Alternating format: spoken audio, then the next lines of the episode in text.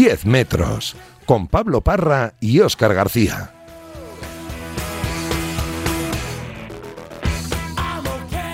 ¿Qué tal? Muy buenas, saludos y bienvenidos a este 10 metros de Radio Marca. Una noche más, tiempo para hablar de fútbol sala. Ya tenemos final de la Liga Nacional. Hola, Óscar García, ¿qué tal? Muy buenas. Hola, muy buenas. Y una final que ya es histórica, pase lo que pase, porque supone la clasificación del Levante por primera vez en su historia para la UEFA Champions League. Granota al final ha sido el que ha conseguido convertirse en el debutante de la próxima temporada en Europa. Un proyecto que, como hemos dicho muchas veces, va dando pasitos y que ha dado pues, un paso muy importante que es meterse en su primera final, que ya de por sí es un hito para ellos, pero es que además esa final supone poder estar en Europa el año que viene, más allá de que ganen la liga o no la ganen, que todavía está por ver, pues va a conseguir estar en la Champions la temporada que viene. Yo creo que es un éxito muy muy importante que solo habían conseguido desde que la Copa Europa es oficial cuatro equipos en España, Inter, Barça, El Pozo y Playa de Castellón, y ahora pues el quinto es el, el Levante. Desde luego que es una gran noticia para nuestro fútbol sala que haya conjuntos como el Levante, con la estructura del Levante, que sean capaces de ir incorporándose. Y voy a saludar a una mujer que estuvo ayer en la banda eh, haciendo el inalámbrico de Gol, la televisión con derechos, y que es una de las que más sabe de fútbol sala de nuestro país, que es Alba Da. Hola Alba, ¿cómo estás? Muy buenas noches. Hola, buenas noches porque es así, ¿no? Al final, lo que vivisteis ayer en gol, imagino que, bueno, pues eh, iba a ser histórico, pasase lo que pasase, para Valdepeñas o para el Levante, pero en el caso encima de vivirlo en Paterna y de cómo se vivió, supongo que fue, pues, algo de, una de estas cosas por las que nos hacemos periodistas, ¿no? La verdad es que cuando hacemos o estudiamos periodismo siempre lo haces para intentar contar la noticia allá donde sea la noticia, ¿no? Y es algo que, por desgracia, este año y medio ha sido bastante complicado por todo lo del COVID y, sinceramente, yo me siento una privilegiada el poder haber estado ahí, el poder vivirlo, sobre todo cuando ya se apagaron las cámaras, cuando se terminó lo que es el partido, la retransmisión, pues el poder ver eh, cómo los jugadores, cuerpo técnico estaban allí con su familia. Eh, fue un momento muy bonito y, y, como digo, muy especial y también histórico, ¿no? Eh, iba a ser histórico, sea lo que sea, porque el que ganase iba a jugar esa Champions, pero además el, en Paterna pues pudimos vivirlo en primera persona y la gente que fue allí, máximo permitido, o sea, máximo foro permitido, es, fue espectacular. Oscar. Sí, eh, una forma de volver a vivir el, el fútbol sala de, de, otra manera, teniendo que gritar y teniendo que, que subirte alto el retorno, porque ha sido una temporada para ti imagino que estás en un pabellón muy rara, de pasar de casi tener que susurrar porque soy ya todo, a ya por fin vivir el ambientazo que se ha vivido en los últimos partidos. Bueno, la verdad es que fue, bueno, al principio, cuando empezó la temporada, que no había nadie, que solo estábamos nosotros y, y los jugadores y cuerpo técnico, ni siquiera nadie en el palco, eh, era una, una sensación muy rara, ¿no? Ah, podías escuchar perfectamente las indicaciones que daban desde el banquillo, eh, las conversaciones que tenían los propios jugadores, eh, al final le cogías un poco al gustillo a poder escucharlos. Pero yo recuerdo los primeros partidos que, que acababas en shock, porque era, eh, incluso cuando yo hablaba para comentar cualquier cosa, los jugadores me miraban, porque escuchaban perfectamente todo lo que estábamos comentando. Y, y bueno, a medida que podía entrar gente, eh, eso lo tuvimos que ir solventando, pues imaginaros, teníamos que poner un pequeño altavoz, porque entre la mascarilla y la distancia de seguridad con los jugadores era imposible que me escuchasen y al final terminamos haciéndolo eh, la pregunta acercándonos al jugador porque ni siquiera con el altavoz que teníamos ahí puesto con la cantidad de gente que ya estaba en los pabellones y con el ruido que había era era imposible. Así que fue una, una temporada típica pero bueno creo que que los jugadores ha, han estado de 10 y eso ha permitido que hayamos podido terminarla desde luego que ha sido un año curioso, un año eh, extraño, yo creo que sobre todo, Alba. Eh, ¿cómo, ha sido el día a día y cómo ha sido eh, el incluso prepararte el trabajo? Porque no, quiero decir, cuando estás a pie de banda, hay muchas veces que haces referencia al público, ¿no? Para hacer alguno de los comentarios, a lo que eh, está haciendo la gente, un, elemento más dentro de la retransmisión. ¿Cómo ha sido el, hacer esa preparación, ese trabajo sin, e, sin ese elemento? Bueno, sin ese elemento fue bastante complicado, pero es cierto que ganamos lo que decía antes, que podíamos escuchar directamente las indicaciones. O sea, yo creo que, que al principio de la temporada las retransmisiones eran un poco más técnicas, porque escuchábamos perfectamente las, la, la, colocación de, de, los entrenadores, eh, las, eh, cómo estaban viendo el juego, las indicaciones que daban también entre los propios jugadores que, que, se hacían comentarios y, lo podíamos comentar. Sí que es cierto que quizás lo más difícil que ha sido es que eh, teníamos planteado un partido que tú te preparabas seguramente dos días antes o tres días antes y yo tuve que empezar a prepararlos la tarde de antes, porque muchas veces el partido que íbamos a televisar se suspendía porque daban algún positivo, entonces ya eh, era una locura. Tú tenías un partido preparado con todo lo que eso conlleva y de repente ya no televisamos ese. Sobre todo, quizás el ejemplo más claro es cuando estábamos en Valdepeñas, ese Valdepeñas el Pozo, que a dos minutos de entrar en directo se aplaza el partido. Entonces, claro, ahí las indicaciones por el pinganillo es, no, no, ya está la retransmisión, sale ahí y tú sales diciendo, bueno, ¿y ahora qué? porque no hay partido. O sea, la gente va a poner la televisión esperando a que haya un partido y, no hay partido. Así que, bueno, lo, solventamos gracias a, la ayuda de las jefas de prensa, tanto de Yolanda como de Carmen, que era mm, traer entrenadores, jugadores, eh, directores deportivos, hay que contar lo que está pasando, pero yo creo que el gran problema ha sido ese, la incertidumbre de preparar un partido sin saber si ese era el partido que íbamos a dar. Los partidos. Nos quedan tres, pues, dos o tres, nos quedan dos o tres partidos para completar la temporada, pero con todo parece que se va a llegar al final y se van a haber jugado todos, que yo creo que en septiembre, octubre no damos mucho duro por ello. Bueno, yo sin duda, ¿eh? yo cuando empezó la temporada, sobre todo en las primeras jornadas, que ya el primer partido que íbamos a televisar a tres días lo cambiaron porque se aplaza por positivos, yo pensé que iba a ser una temporada mucho más complicada de lo que realmente fue. Que fue complicada, ojo, que eh, yo he tenido muchas conversaciones con jugadores que realmente los he visto agotados a nivel psicológico, el no saber si van a jugar, el no saber contra quién vas a jugar. No era la preparación habitual de una semana, de venga, ya nos motivamos porque la semana que viene vamos a jugar este partido, sino que es hasta el jueves o, o el viernes que se hacían las pruebas no sabía si ese partido se iba a jugar.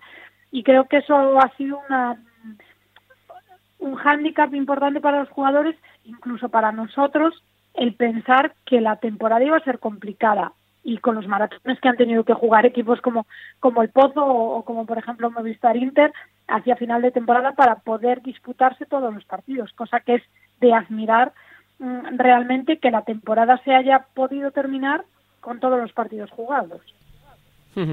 Eh, Alba, ¿qué, sentiste tú cuando terminó el partido? Que es verdad que, bueno, pues eh, tú no tienes una vinculación directa con el Levante, digamos, que no eres de Valencia, del barrio de Oriols y demás, pero yo imagino que uno al final acaba pues eh, siendo permeable al éxito, ¿no? Y, creo que el sentir de lo que se vio ayer en Paterna es algo muy, muy bonito y, y muy, muy chulo también para el fútbol sala.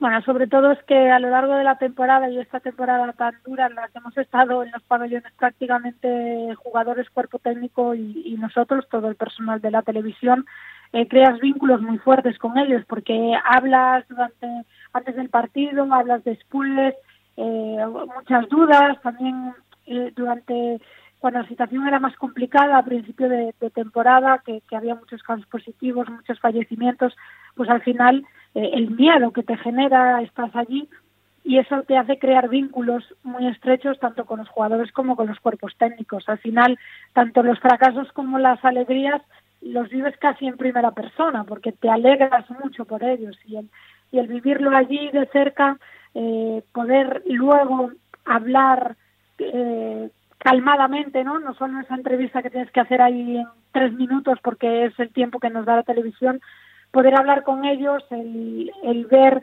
y, el darles esa enhorabuena, el poder escuchar de primera persona ese sentir que tienen, pues hace mucho más especial. Al final es lo que digo, eh, compartes mucho las alegrías, también los fracasos. Hay que tener mucha empatía con los jugadores cuando, como por ejemplo ayer, eh, Valdepeñas cae eliminado. Casi más que ayer diría el partido del Pozo, cuando cae eliminado el Pozo, que ahí sí que ellos lo ven como un fracaso. Cuando tú haces esa entrevista es, eh, ¿qué te pregunto ahora a ti si realmente estás en un momento muy duro y seguramente lo último que te apetece es venir a la televisión y, contestar a unas preguntas? Entonces, creo que todo conlleva un, poco de empatía con, los jugadores y eso hace que una alegría como la de ayer, vivida en Paterna, sea casi como que la sientes tuya, ¿no?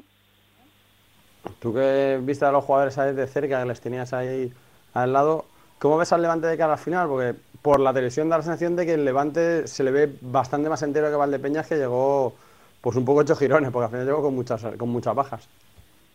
Sí, bueno, Valdepeñas llegó muy justo ¿eh? a nivel físico por las lesiones, porque eh, las fuerzas ya se notaban, ayer se notaron mucho en la pista, ¿no? que ya no le daban las piernas a Levante. Lo vi como que se quitó una presión de encima, porque jugaban el tercer partido en casa, delante de su afición, sabiéndose lo que se estaban jugando, ¿no? el llegar a la final por primera vez, el jugar en Champions por primera vez, y eso mm, sentían presión y cuando se terminó el partido viendo lo que habían cumplido, ellos lo que decían es que nosotros hemos conseguido el objetivo y se han quitado esa presión de encima. La presión ahora para ellos, decía, la presión ahora la tiene el Barça porque tienen factor cancha y porque el Barça pues siempre tiene esa presión de ganar. Entonces ellos van, eh, por lo que hemos podido hablar ayer, pues decían sin esa presión mucho más tranquilos, sabiendo que pueden hacer algo muy grande, pero sin ese miedo que decían que ayer había antes del partido, ¿no? Ese miedo a, no conseguir el objetivo que era, tenemos factor cancha, hemos quedado por encima en la temporada, hemos hecho una temporada muy buena, pero si nos quedamos aquí, si nos quedamos en semifinales, se veía como un pequeño fracaso y eso eh, creo que ayer se quitaron esa presión y van a empezar a, van a luchar por el título, pero evidentemente sabiendo que ahora toda la presión recae sobre el Barça. Em, es favorito en principio el, Barça, pero cuidado con este Levante. Yo creo que lo que más hay que destacar de este Levante de Diego Ríos, Salva, es algo que hemos destacado también en el Inter de, Tino Pérez, ¿no? La capacidad que ha tenido para, eh, bueno, pues eh, hacer un equipo precisamente el técnico, el técnico gallego, ¿no? Llegaban muchos jugadores nuevos, es un proyecto que ha estado en constante cambio, no sé, da la sensación de ser un equipo muy coral. Es verdad que el Barça, yo creo que debe ser favorito por aquello de que es el Barça, pero es que este Levante juega muy bien al fútbol sala. Bueno, yo es uno de los equipos que, que más me gusta ver jugar a fútbol sala, porque es un fútbol sala muy, muy fútbol sala. No, no es tan defensivo, sí que es cierto que, que además, bueno, Diego Ríos es un experto en esto y, la pizarra de él eh, la saca todos los tiempos muertos y antes del partido y después es un, entrenador que, que trabaja mucho la táctica pero yo creo que, bueno, Levante no hay que descartarlo para nada. Es decir, una cosa es que el favorito sea el Barça por quien es el Barça y porque además tiene factor cancha, pero Levante ha demostrado toda la temporada que, es un equipo fuerte y es lo que dices. Yo creo que la clave del éxito en Levante ha sido el grupo que han hecho. Es cierto que ha habido siete, ocho fichajes de primer nivel, que son los que juegan gran parte de los minutos, pero ha habido una cohesión muy buena que habrán hecho, me imagino, desde cuerpo técnico, además tienen un psicólogo, tienen eh, una estructura muy bien montada, pero, pero también hay que recordar que muchos de esos jugadores han jugado en otros equipos anteriormente y eso se nota, ¿no? Hay, hay jugadores que son amigos fuera de la pista, que lo eran ya fuera antes y ahora esta temporada pues hay un vínculo muy fuerte, eso se nota antes de los partidos, en la relación que tienen entre ellos, después de los partidos, todo lo que cómo se comunican, eh, eso se ve que es un equipo. Hay muchos equipos que son individualidades, pero el Levante es un equipo que me que juega muy bien eh, todo y para mí uno de los que mejor juega el juego de cinco, sin duda, lo he dicho siempre y lo repetiré. Es alucinante cómo juegan de, con el portero jugador Levante. Sí, y, Paterna, que tiene Paterna que se ha convertido tan fuerte el equipo en casa, que luego fuera le cuesta más, pero que tiene para ser tan fuerte en casa? Bueno, yo creo que, que ayer, no sé si le debería preguntar a Rubi, porque cuando estábamos haciendo las preguntas, mm, estaban en la celebración y nos dijeron que lo dejásemos salir un poco antes, pero sí que es cierto que una de las cosas que, que le quería preguntar era que solo habían perdido tres partidos en casa es decir, gran parte de todas las victorias que consiguieron durante la temporada las consiguieron en Paterna. Creo que ahí eh, el vínculo que se creó también con la afición, es cierto que, que vienen de un club de fútbol, que al final tienen aficionados fuera del fútbol sala, que ayer se vieron que, estarán también eh, los típicos aficionados que, van al campo de fútbol, que también tienen la sección de fútbol femenino. Es un equipo, eh, un club que está trabajando muchas secciones y al final eso hace que la gente eh, se sienta partícipe de todas ellas y con los éxitos mucho más. Entonces, si en Paterna van ganando, eh, es cierto que la gente va a ir animando. Pero es que hay que recordar que durante gran parte de la temporada a Paterna no ha entrado nadie. Estaban ellos solos, así que ha sido yo creo que más un trabajo mental que, que un trabajo eh, como puede ser en Valdepeñas, ¿no? que va la gente y anima mucho y eso se ha visto a final de temporada que cuando ha ido la gente eh, no han perdido prácticamente ningún partido. En, en Paterna ha sido muy psicológico porque no ha habido gente durante gran parte que han conseguido esas, esas victorias. Eh, Alba, hablando ya un poquito más de, ti, que este espacio en 10 metros también lo utilizamos para, para, conocer un poco más a los periodistas que nos, nos cuentan fútbol sala a través de los medios de, comunicación, eh, te hago un poco la misma pregunta que le he hecho a, los demás. Eh, ¿Cómo llega el fútbol sala a tu vida y, por qué el 40 por 20 es tu, es tu pasión? Bueno, desde que tengo uso de razón, eh, yo crecí en un pueblo que se llama San Cristóbal de Cea, que es muy futbolero, de fútbol once y de fútbol sala. Eh, nosotras eh, empezamos a jugar en la calle cuando éramos muy pequeñas porque el balón allí es algo eh, típico, es decir, mi abuela iba a los campos de fútbol los domingos, algo que no es habitual, mm, ¿no? Que las mujeres tengan un, acercamiento tan temprano al fútbol o al fútbol sala y eso yo lo he vivido desde cerca. Luego mi padre pues fue entrenador de fútbol sala allí en, en CEA y los fines de semana yo estaba con él, así que he crecido prácticamente en los pabellones y, y la verdad es que como nosotros jugábamos mucho en la calle con, con la pelota, eh, hubo un día que eran las fiestas del pueblo y pues nos dijeron, oye, ¿por qué no se hace un partido ya que aquí hay tanta afición y hay tantas chicas que, que estáis jugando? ¿Por qué no hacemos un partido de, jóvenes, bueno, eran menores de 18 y mayores de 18, y hacer un partido para las fiestas. Pues yo tendría, no sé, nueve años o, diez años.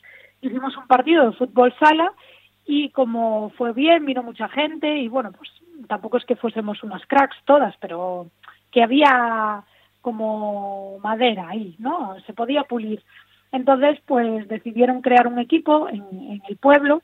Eh, mi padre lo, lo patrocinó porque tenía un negocio y dice, oye, pues vamos a ayudar a, que las chicas tengan un equipo y fuimos ascendiendo, jugamos, pues mira, yo jugué contra Verónica Boquete cuando jugaba fútbol sala en, en la Liga Autonómica de Galicia y fuimos ascendiendo y, para mí el fútbol sala eh, siempre fue una parte muy importante de mi vida. Y cuando estudié la carrera de periodismo que justo cuando la terminé fue cuando ya me dijeron que no podía seguir jugando por una lesión de rodilla, dije, bueno, pues ya que no puedo seguir vinculada jugando, quiero que mi carrera profesional periodística se centre en esto, porque quiero que el mundo conozca de primera mano lo que es el fútbol sala, creo que es un deporte maravilloso y espectacular y, bueno, y hasta hoy, que me siento una privilegiada sin duda de, de poder contarlo y de poder vivirlo en primera persona. Sí, al final todos los que lo contamos en cierto modo somos jugadores, no sé hasta qué punto frustrados, pero siempre queda un sueño de, joder, cómo me gustaría, en vez de estar aquí contándolo, estar ahí jugándolo. Bueno, eso pasa muchísimo. De hecho, bueno, eh, podréis saber, porque lo he subido muchas veces a las redes sociales, la posición que tenemos de, de pie de pista es al borde de la línea. Es decir, ayer, por ejemplo, en el partido, pues eh, hay un forcejeo entre los jugadores que Rubi se cae encima de mí o sea, se mueve la silla y todo, ¿qué tienes que hacer? Tener muchos reflejos. Yo siempre digo que menos mal que he sido portera de, fútbol sala porque tengo que sacar los reflejos a relucir en casi todos los partidos. Eso también hace que, que tengas como una vinculación directa, es decir, yo ya no estoy jugando de portera, pero en la posición en la que estoy ciertamente tengo que estar pendiente de todo por si viene un balón, por si hay un jugador que evidentemente yo estoy muy cerca de la línea, tengo que, que, tener cuidado, ¿no? Eh, ya no solo por mí, sino porque el jugador se cae encima de la silla, se puede hacer daño, yo tengo allí un monitor y, y estás pendiente de todo. Yo creo que, que en el fútbol sala, igual que en otro tipo de deportes, no tanto en el fútbol, porque es el deporte rey, el fútbol once, pero en el resto de deportes la gente que lo cubrimos, los periodistas que realmente sentimos pasión por ese deporte, es porque tenemos, hemos tenido un vínculo muy fuerte, bien como jugadores o jugadoras, o bien a, nivel eh, personal. Tenemos una vinculación muy fuerte. Si no, no sientes o no estás tan vinculado a ese deporte. Y en el fútbol sala se nota mucho. Eh, Alba, ¿qué supone también para ti el, el, hecho de, bueno, yo creo que lo has comentado muchas veces y cualquiera que te siga en las redes sociales lo sabe, el romper barreras, ¿no? El hecho de, de también abrirte paso en el periodismo deportivo, que quizás es un mundo en el que todavía eh, predomina mucho el, el, hombre, que hay más hombres que mujeres, aunque ya eh, afortunadamente va dejando de, de, ser así, pero que ha supuesto para ti también el, el de alguna manera ser la primera inalámbrico de, de fútbol sala eh, a, nivel nacional y a nivel, eh, yo creo, global. Bueno, como inalámbrico sí que ha habido otras porque ha estado Andrea Prat cuando era Marca Televisión o Marta cuando era Eurosport, pero sí que es cierto que a la hora de comentar, no tanto como el pie de pista, que, pero el comentar partidos, que lo he hecho también en otros canales o en la radio, eh, sí que he sido la primera. Creo que que es duro, es duro porque no ahora, ahora ya pues vas a los pabellones, te conocen los jugadores, sienten confianza contigo, eh, saben cómo trabajas, también los cuerpos técnicos, cuando o jefes de prensa, cuando tú pides cualquier cosa, pues ya reconocen tu trabajo y, y, no tienes ese problema, ¿no? Porque ya, ya conocen tu trayectoria. El problema ha sido cuando yo empezaba y yo decía que quería comentar, cuando yo quería hacer cosas dentro del fútbol sala y la gente te mira raro cuando ibas a los pabellones y eras la única chica, que eso sigue existiendo hoy en día, que todavía en muchas ocasiones soy la única. Eh, es duro porque te cuestionan todo lo que dices y aún hoy en día pasa que pues en las redes sociales muchas veces cuestiona la gente todo lo que todas tus opiniones que yo siento realmente que evidentemente en la posición en la que estoy es eso, o sea, la gente tiene la libertad de decir y, es totalmente libre de decirlo y yo les agradezco que, que hagan críticas constructivas porque nadie nace aprendido y, y todo es eh, tenemos que seguir aprendiendo y seguir mejorando. Yo me siento con mucha responsabilidad en muchos casos de, hacerlo bien y eso es una presión que llevo encima de decir ya que yo lo he podido conseguir eh, para que otros lo tengan más fácil tengo que hacerlo muy bien, o sea, no tengo que hacerlo bien, tengo que hacerlo muy bien para que nunca se cuestione el por qué hay una mujer ahí, ¿no? Que me parece absurdo, porque es, da igual que yo sea mujer o sea hombre, si yo lo que digo te parece bien, está bien, si yo lo que digo no tiene, no tiene coherencia, entiendo que cuestiones mis argumentos, porque es así, nadie es perfecto. Pero yo creo que, que yo siento la obligación de hacerlo bien y creo que si yo digo algo mal se va a cuestionar más que si lo dice un compañero. Es algo que hay que todavía romper y también romper las posiciones en las que nosotros estamos, porque el pie de pista es algo que ya se ha roto, que ya tú como mujer, tanto en fútbol sala como en fútbol once, hay mujeres que, que, que lo están haciendo de una forma bien, buena, pero todavía el puesto de comentarista, el puesto de narradora, es algo que, que hay que todavía romper. Eh, no hay demasiadas y no hay demasiadas oportunidades, porque al final si no hay una oportunidad tú no puedes demostrar si, si eres válida o no. Pero digo que yo tenga que ser esa narradora o esa comentarista, digo en general. Yo creo que vamos avanzando, que cuesta mucho, pero que si tú como mujer estás dentro de este mundo, tienes que tener una mentalidad muy fuerte porque porque siento realmente que con los comentarios o que con, las valoraciones que hacen de tu trabajo muchas veces intentan llevarte por delante y si tú no tienes una mentalidad fuerte eh, puedes cuestionarte realmente si eres buena o no o si vales para eso o no. Pues yo creo que con esa reflexión eh, nos tenemos que, que, quedar y que ojalá vayamos viendo mujeres en todos los puestos eh, y que se valore evidentemente las aptitudes y actitudes de alguien y no que se valore por ser mujer u hombre, que yo creo que ese es el, el objetivo al que tenemos que, que, llegar, que si opina una mujer se cuestione si tiene razón o no, no si, tiene, si es mujer, hombre o, o, o el sexo que, que, tiene. Así que, así que eso esperamos y ojalá que pues eh, no tengamos que hacer este tipo de preguntas porque sea más normal todavía que haya mujeres en los medios de, de, comunicación y en diferentes puestos. Alba, que te mandamos un abrazo muy fuerte, que espero que nos veamos pronto en los pabellones porque eso será síntoma inequívoco de que las cosas van bien y que te mandamos un besito muy fuerte. Gracias, ojalá nos veamos pronto. Un saludo fuerte. Ojalá que, ojalá que así sea. Pues desde luego, Oscar, que, que lo que vimos ayer en Paterna fue absolutamente fantástico, que, yo creo que fue de, uno de los momentos del año en el mundo del fútbol sala, porque la consolidación, si es que hacía falta del Levante, llegó de esa, de esa mano y yo creo que también es momento de echar la vista atrás, ¿no? Sí, hay que ver cómo este equipo ha ido creciendo, ha ido dando esos pasos y recuperando pues mira, por fin vuelve un equipo de Valencia eh, como aquel Bijusa que, que, llegó con Quique Bonet y con Fede y con Tete y toda esta gente, pues por fin Valencia vuelve a tener un equipo en una final. Desde luego que, que, sí, y yo creo que hay que tenerlo muy, muy en cuenta. Y tenemos cita hoy en el eh, baúl con un hombre que sabe perfectamente lo que es eh, este crecimiento y aquel equipo, ¿verdad? Sí, porque es, eh, bueno, pues un poco un nexo de unión entre aquellas dos etapas. Eh, le pilló muy joven a aquella Vijusa, le ha pillado ya fuera de, los campos esta de Levante, pero ha vivido las dos partes de dentro y yo creo que nos puede muy bien hablar de, todo ese proceso. No cabe duda que Kiko Berrocal lo conoce a la perfección. Hola Kiko, ¿cómo estás? Muy buenas noches. Hola, ¿qué tal? ¿Cómo va? Pues eh, imagino que bien, pero no tan bien como tú, porque supongo que, como ha dicho Oscar, este, este, esta clasificación para la Champions, para la final de la Liga Nacional de Fútbol Sala, uno la siente casi como suya, ¿no? Sí, sí, sin ninguna duda. La verdad es que los que hemos vivido de cerca el proyecto y hemos podido estar hasta hace muy poco a pie de pista y dentro de ella, pues sabemos lo que cuesta conseguir cualquier cosa y cuando se trata de un éxito así, pues pues sabemos lo increíble que es y, el valor que hay que darle. ¿Qué, qué sentirás cuando veas eh, al Levante jugando contra, no sé, contra el Kairat o contra, contra el Sporting de Portugal o contra el equipo que toque en la, en la Champions? Imagino que será muy emocionante. Sí, la verdad que sí. La verdad es que es algo inexplicable. Es el fruto del trabajo de muchos años y al final esa sensación después de, lo que hemos pasado, de, que, de cómo fue el Levante en sus inicios, con todas sus dificultades, el asentamiento en primera división, pues ves el crecimiento en los últimos años de manera exponencial y, cómo, pues eso, el, el verte representado a nivel europeo, pues será una sensación única. Supongo que, eh, yo antes decía consolidación, pero no creo que sea tampoco una consolidación. ¿Cómo, cómo definirías tú lo que, lo que pasó ayer?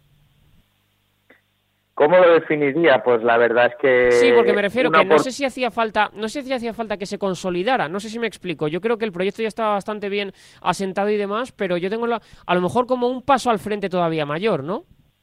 Sí, es, pues yo lo definiría como la oportunidad aprovechada, ¿no? Al final en la vida pasan trenes y si no lo coges tú lo coge otro y yo creo que que en este momento pues se planteó eso, la, la temporada en principio no era para, para pelear por los primeros puestos, pero desde el principio fueron las cosas rodadas, se fue desarrollando todo bien y, y, al final pues parecía un poco que fallaban las fuerzas, flaqueaban y llegó el playoff y es donde, donde el equipo ha dado lo mejor de sí mismo y al final sí que es verdad que, que se necesitan este tipo de hechos o de gestas un poco para consolidar el, el proyecto, porque el, el proyecto va en continuo crecimiento, pero pero muchas veces y tenemos muchos casos de, equipos pues que cuesta muchísimo llegar a una final, que cuesta muchísimo eh, lograr un título y como pues si, si no logras esos objetivos como que parece que todo ese trabajo no, no sirva para nada, que en realidad sí que sirve, pero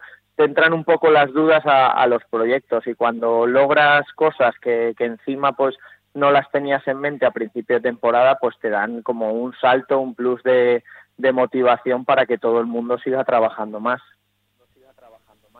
¿Cómo fueron esos primeros pasos en el Levante? Ese, que entre el equipo de fútbol, que muchas veces, incluso de fútbol sala, muchas veces se toma con cierta reticencia, decir, bueno, ya viene esto del fútbol, a ver qué es lo que van a hacer y tal. Y ¿Has hablado de dificultades? ¿Cómo fueron esos primeros pasos? Pues esos primeros pasos fueron complicados. La verdad es que yo llegué al club cuando ascendió a segunda división y era un club que venía de la segunda B y, bueno, pues, pues como cuando un club acaba de aterrizar en segunda división, eh, yo venía de, de la profesionalidad del Azcar Lugo y, bueno, pues el salto hacia abajo parecía que, que había muchas carencias pues a nivel de estructura, a nivel de viajes, a nivel de, de planificación y cómo ves que con el paso de los años pues todo eso va cambiando. Pues al final viajábamos en el día muchas veces incluso los jugadores pues nos llevábamos nosotros nuestra propia comida eh, o había mucha gente que por las mañanas no podía entrenar porque tenía un trabajo y al final nos juntábamos pocos jugadores y bueno, eso lo hemos comentado muchas veces Márquez y yo, esa, esa sensación de que, de que parecía que estábamos solos en esos primeros años y como había muy poquita gente en el proyecto y cómo pues eso, con el paso de los años hemos visto eh, el crecimiento y, y cómo ha crecido todo a nivel eh, a nivel exponencial y al final te das cuenta que, que pasito a pasito, pero si siempre vas en la dirección correcta, aunque sean los pasitos cortos, pues se va consolidando y, bueno, y de eso hace, eh, pues te diría que yo llegué en la 2012-2013, pues no hace ni 10 años, es menos de 10 años eh, lo que ha conseguido Levante, pues al final cuesta muchísimo y, y, la gente de fútbol sala sabe realmente lo que cuesta este tipo de cosas. Eh, ¿Qué sensación tienes, qué feeling tienes con respecto a la final?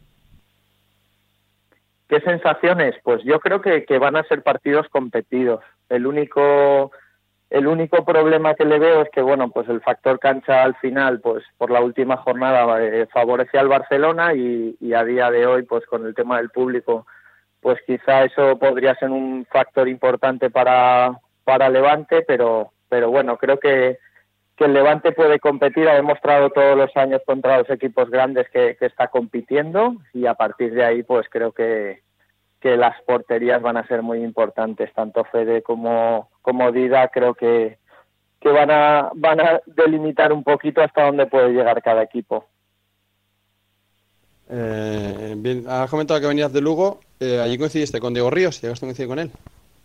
Sí, sí, fue el, primer año que Diego Ríos fue entrenador eh, yo era, era el año que estuve ahí en Lugo y la verdad es que ya desde el primer año yo era eh, un año más mayor que él y el conocimiento que tenía del juego y la capacidad que tenía de análisis del rival, pues la verdad es que, que al final te alegras y no te extrañas para nada que se le haya dado el proyecto y que, en dos años pues haya construido esa solidez y, que el equipo pueda lograr este tipo de cosas. Yo me alegro mucho por él porque, porque al final es un currante y, viene desde abajo de la base, que eso a veces se olvida, esos años primeros que pasas en categorías base, que son duros y, que al final te hacen dudar de tu trabajo, pero a base de trabajo y sacrificio, pues llegar hasta arriba se valora mucho más. Eh, ¿Cómo se eh, eso en el, en el vestuario? Sí. Porque tuvo que ser extraño que un chaval tan joven eh, de repente cogiera un equipo en primera división. Sí, la verdad es que fue muy extraño, pero coincidimos pues un grupo de jugadores en el que la palabra equipo era muy importante y él se apoyó mucho en los jugadores en ese año y, y es verdad que, que, también estaba muy arropado por el club. Creo que también esa confianza que le otorgó el, el Ascar en aquella época a un chaval que venía de, de abajo de las categorías base porque era un chaval y, y como pues bueno con esa confianza trabajas más a gusto trabajas con tranquilidad y al final pues los resultados si tienes conocimiento de, de lo que estás haciendo pues al final las cosas salen Kiko, cuando uno ha pasado tanto tiempo ligado a, a una estructura, a un equipo, eh, ¿qué siente cuando pasan estas cosas? Alegría, imagino, pero también el sabor de decir casi lo consigo yo. Sí, bueno, a todos a todos nos gusta. A mí me hubiera gustado, por supuesto, ayer lo comentaba con mi mujer el haber estado dentro de la pista, pero bueno, eso esos son los los buenos momentos y también hay muchos momentos en los que se sufre mucho y bueno, pues yo me alegro enormemente por cada uno de los que están dentro de la pista, por el cuerpo técnico, me alegro sobre todo por la gente valenciana que está dentro de, toda la estructura porque porque lleva muchos años ahí y al final pues ese tipo de gente pues también te identifica un poquito con, con la ciudad, con el club y creo que también es importante y aparte de que tengo amistad con todos ellos. Entonces pues bueno sé que sé que han trabajado mucho y, y te alegras muchísimo por ellos. Claro que claro que me hubiera gustado estar dentro, pero bueno, yo en, en cierta manera pues también pude vivir el año del ascenso y, y esos primeros años difíciles que también son, son parte de, del camino. ¿Qué, ¿Qué, semejanzas encuentras entre este Levante, este momento de fútbol sala en Valencia, con el Levante y aquel Bijusa que tú viviste muy joven, que como he dicho antes, te pilló uno muy joven y otro muy veterano? ¿Cómo, ¿Qué comparativa puedes hacer? Pues bueno, eh, es difícil hacer comparativas. Yo creo que el fútbol sala también ha cambiado.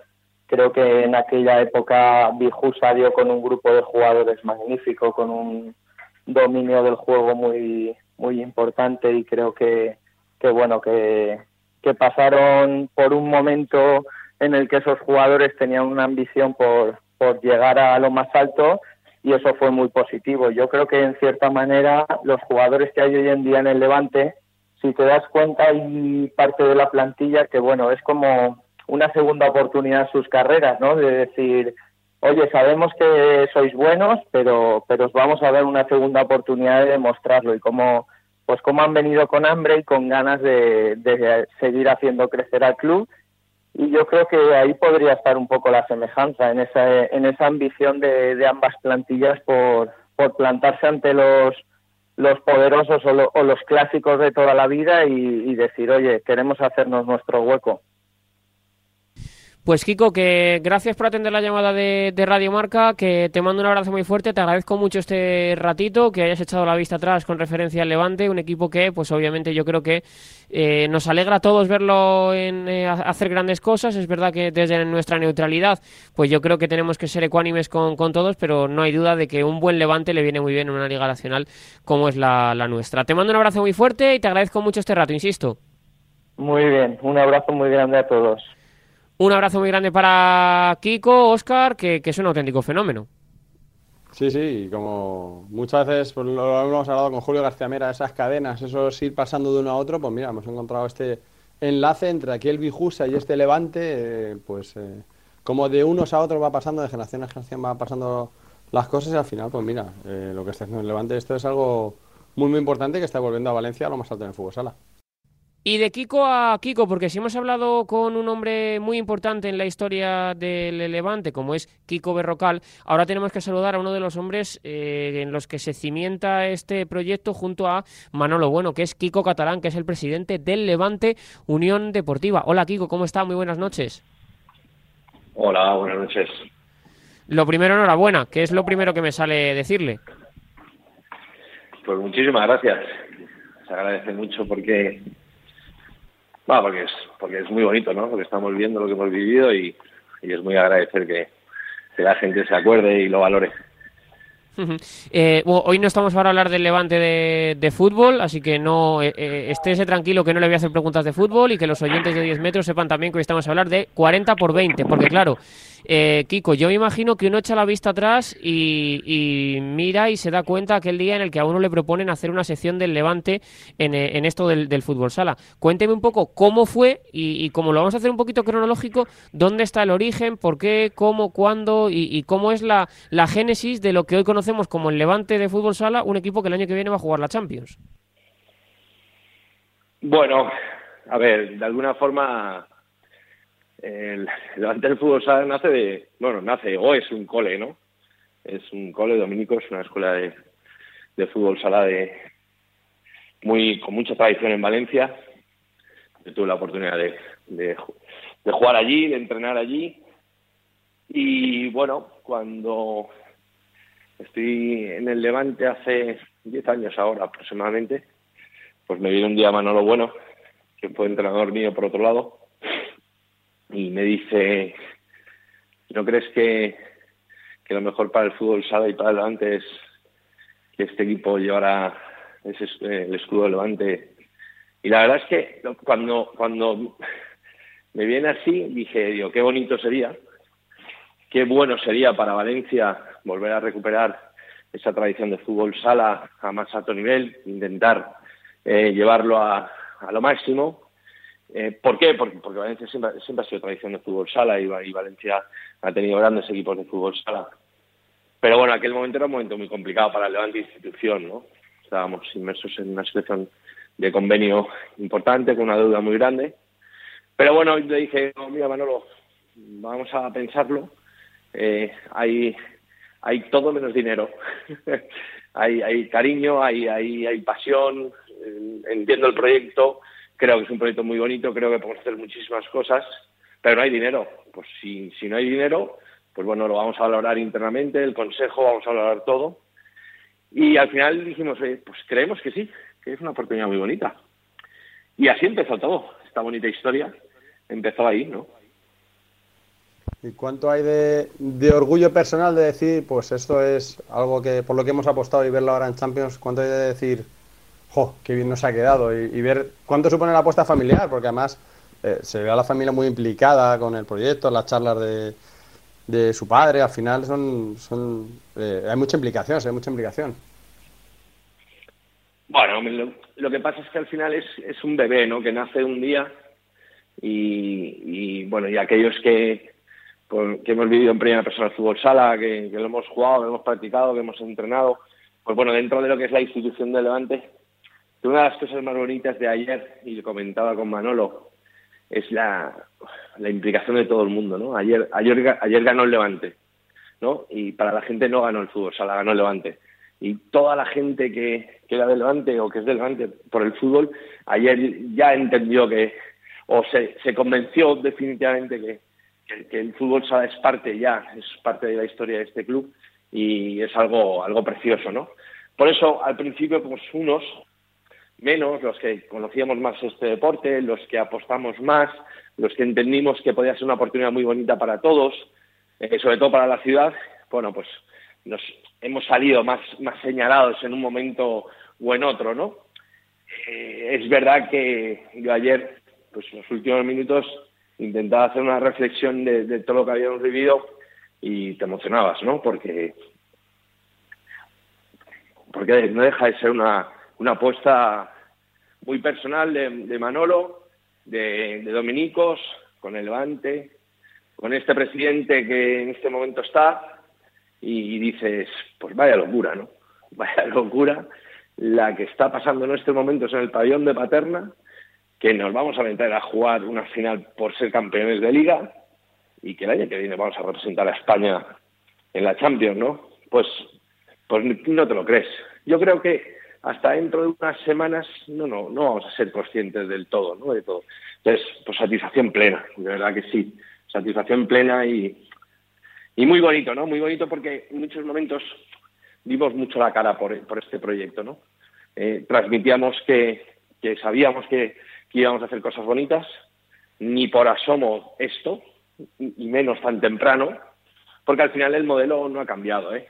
El modelo de Levante es un modelo sostenible dentro del riesgo que podemos asumir. Pero este equipo tiene un presupuesto pues, muy, muy, muy inferior al de nuestro rival en la, final, muy inferior a, a, Inter, muy, muy inferior a Pozo, muy, muy inferior a Valdepeñas, muy, muy, muy inferior a Cartagena. Este, este equipo no es un equipo de, de un presupuesto alto, eh, pero por eso el orgullo es máximo, ¿no? Kiko, ¿qué, ¿qué, sentiste tú ayer, o qué sintió usted ayer, mejor dicho, cuando sonó la bocina? ¿Qué, qué se le pasó no sé, ¿qué es lo primero que se, que se le vino a la cabeza? La que hemos liado. la, la que hemos liado. O sea, decir, vaya tela. No sé. Una sensación de decir, bueno, pues ya estamos. Ya ese eso que era un sueño que, que es verdad y, creo que es momento para reconocerlo, ¿no?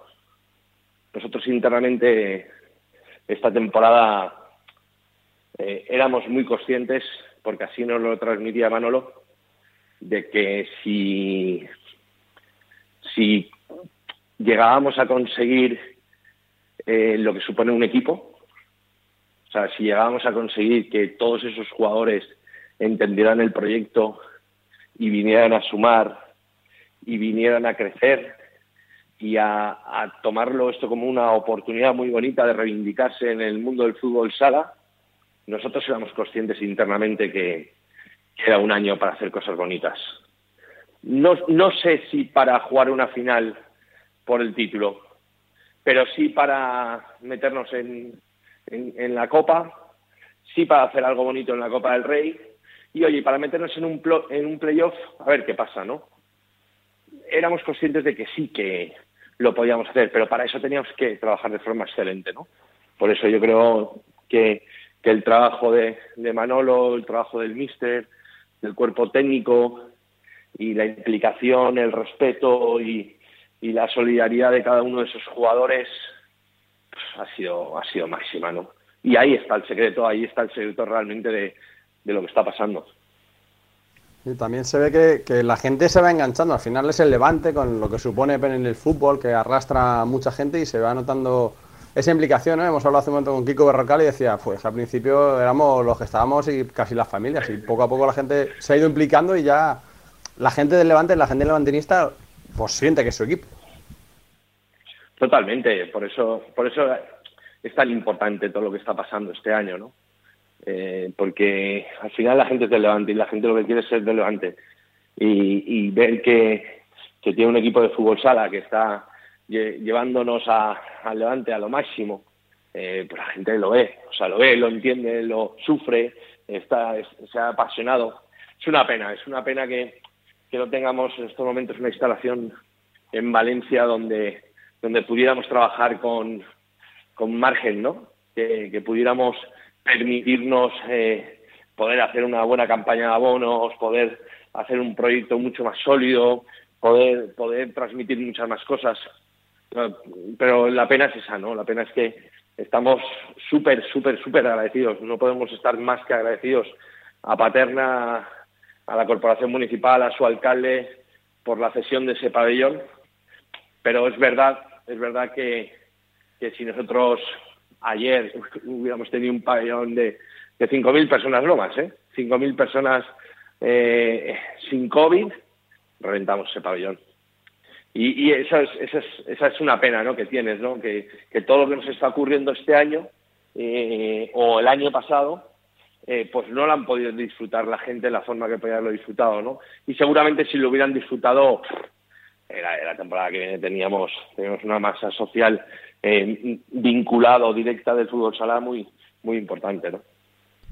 Kiko, yo tengo la sensación de que en el Levante eh, os habéis servido del fútbol sala, del fútbol playa, de, mm, de, todo lo que habéis hecho a nivel social precisamente para eso que hablas, eh, ganar y crecer masa social. Eh, hace unos años, yo no soy de Valencia, pero tengo compañeros ahí en Valencia, tú los conoces, a Javi Lázaro, a Luis Cortés, Jorge Segura, en definitiva, toda la plana mayor de Radio Marca Valencia, y ellos decían que era no sé si raro, pero sí, no era habitual ver a un niño con la camiseta del Levante en la playa, en el metro, en, en, el centro de Valencia. Ahora sí es normal precisamente porque el Levante ha crecido mucho en eso, en masa social. No sé si eso es otro de los puntos también fuertes de, de este proyecto del fútbol sala, ¿no? El, el, saber que el fútbol sala es un deporte muy practicado en los colegios y que quizás acercándote a los colegios y a los niños vas a ser capaz de generar una masa social importante para el Levante como Levante, ya no como fútbol, fútbol playa o lo que sea, sino como, como el equipo Granota.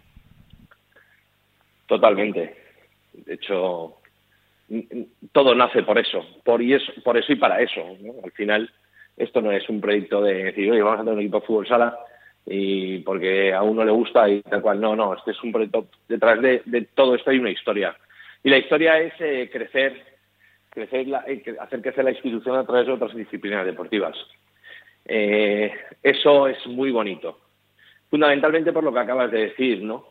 Porque al final todos esos niños van vestidos de levante y todos esos niños están representando a Levante y todos esos niños al final, aunque sean de otro equipo, eh, esa experiencia, eso que han sufrido en una, en una pista, eso que han sufrido eh, cuando están peleando por el resultado de, del equipo de su cole, eh, no van a olvidar en la vida que, que, que han vestido esa camiseta y ese escudo y por tanto van a ser delante. Sí, es así. Nosotros apostamos por el fútbol sala, por el fútbol playa, por el balonmano, por el running, por los eSports. Bueno, pues ¿para qué? Pues para estar más presentes en la sociedad.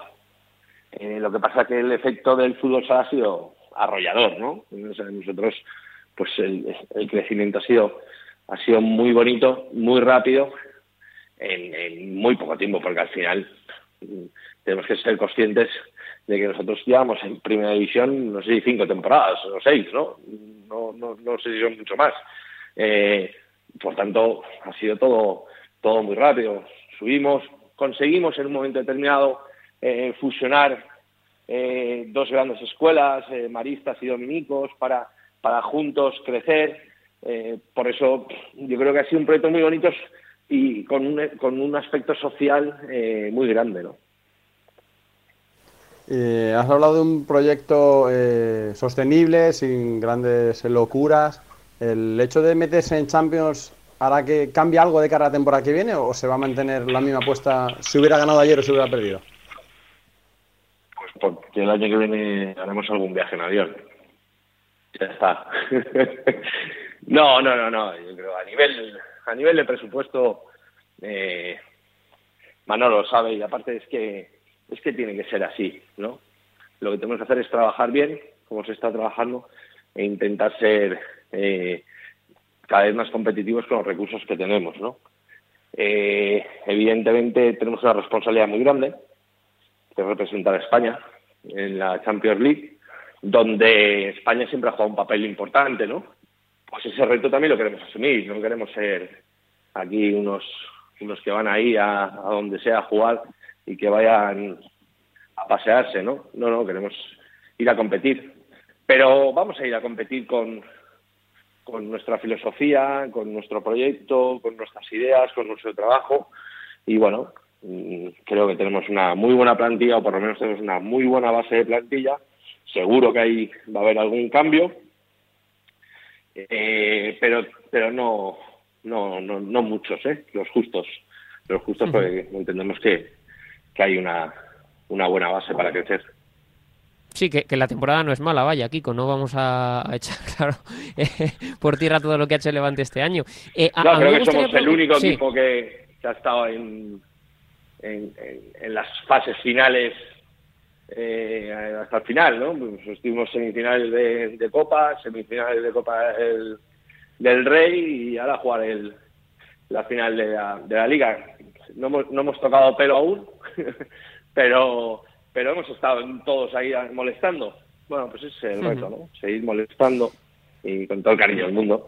Eh, y oye, y si se da la oportunidad algún día pues de ganar algo, pues pues seguro que vamos a intentarlo, ¿no? Es lo que lo que hablábamos ayer, ¿no?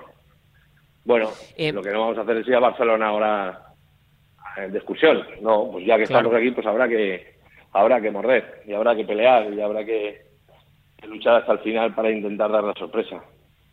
Eh, Kiko, una, una pregunta. Eh, ¿a, ¿a, usted le gustaba el fútbol antes de, de involucrarse, perdón, el fútbol sala antes de involucrarse en el, en el 40 por 20 de, de manera activa? ¿Era algo que, que, tenía ahí quizá como un entretenimiento en una ciudad que siempre ha sido mucho de, de futsal? ¿Cómo era la relación de Kiko Catalán eh, pre-Levante Dominicos? ¿Con el fútbol sala? Sí. Ah, yo no, yo no sé, yo no sé jugar al fútbol. Yo sí y sé jugar al fútbol sala muy, muy, muy, muy poquito, era muy malo yo sí he jugado a fútbol sala siempre.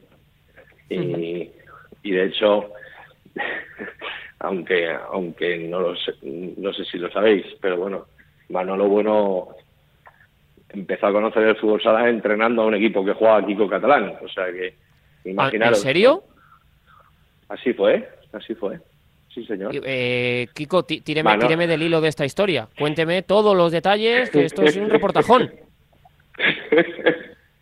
Esto es un bueno, reportajón Manolo, que, me, que, me, está dando Manolo ahora aquí en Radio Marca.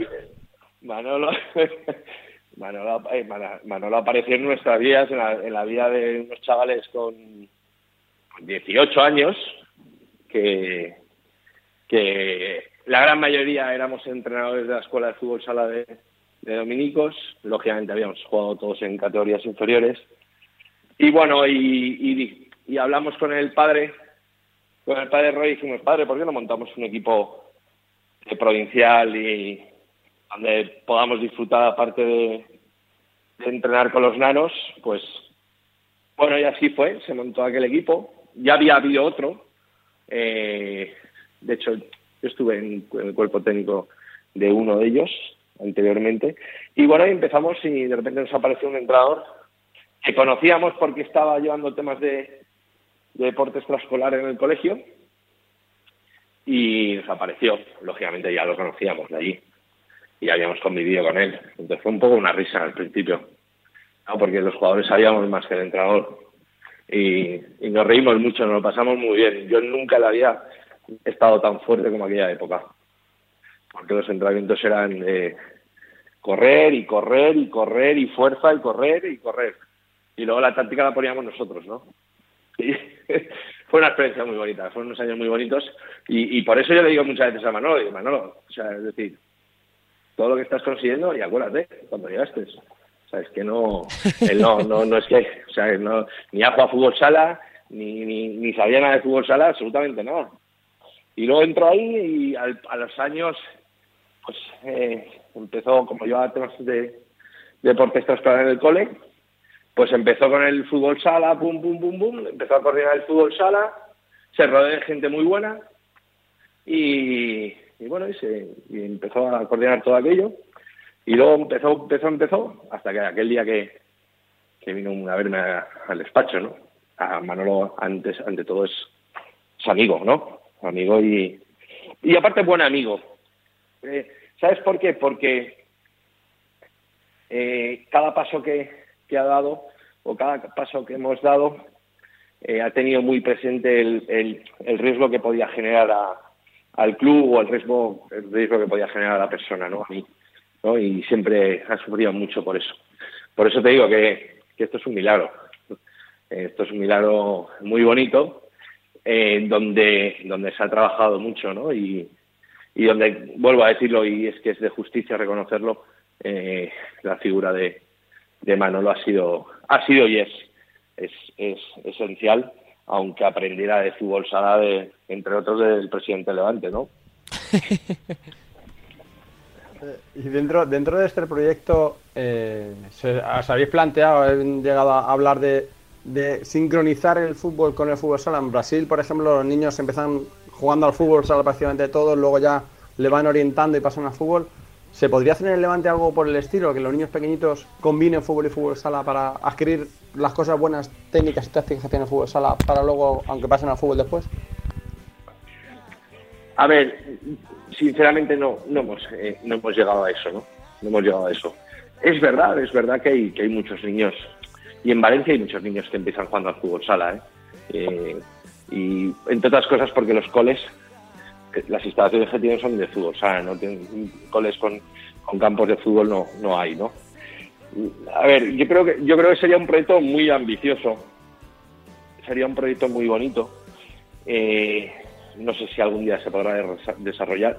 Lo que sí que tengo claro es que uno de los grandes retos que tiene que tener este Levante futsal es, es potenciar mucho su cantera. Yo creo que nosotros ahí eh, que, lo hacemos, pero que, que tenemos que, crecer un poquito más ahí, ¿no? Que tenemos que estar más pendientes de eso, apostar más por, por intentar por todos los medios eh, que hayan jugadores de la casa, que no, que no vivamos de Kiko ni vivamos de, de Carlos Márquez o ahora de Sele, que por ser valencianos, pues no, no, no. Nosotros tenemos que crear a ese Kiko, tenemos que crear a ese Fede, tenemos que crear a ese Carlos Márquez, porque yo creo que es nuestra obligación, porque venimos y nuestros orígenes son una escuela de fútbol sala y porque creo que, que tenemos todo para, para poder hacerlo. Pues Kiko, que gracias por atender la llamada de, de Radio Marca, le agradezco mucho este rato, le deseo toda la suerte del mundo en la final de la Liga Nacional de, de Fútbol Sala contra el Barça, pero yo creo que desde luego que ya el Levante ha hecho historia y pase lo que pase es una temporada para el recuerdo de todos los aficionados granotas. Un abrazo muy grande y muchísimas gracias. Pues nada, muchas gracias a vosotros por, por contar lo bonito que está siendo esta historia para, para el Levante Unión Deportiva. Un abrazo muy grande para Kiko Catalán, que es el eh, presidente del, del Levante. Es cierto que, como él dice, y hay que reconocerle también las labores a, Manolo Bueno, porque sin él este proyecto no sería ni mucho menos posible y, viable, pero desde luego que da gusto escuchar a un club como el Levante. Es un ejemplo. Yo voy a decir que en todo, por si acaso no me quiero pillar los dedos, en casi todo, pero yo creo que en absolutamente todo. Hasta aquí llega este 10 metros de Radio Marca. Gracias, Óscar. Un abrazo. Gracias, Óscar. Un abrazo. Un abrazo. Hasta la semana que viene, donde seguiremos contando muchas cosas del 40x20. ¡Chao!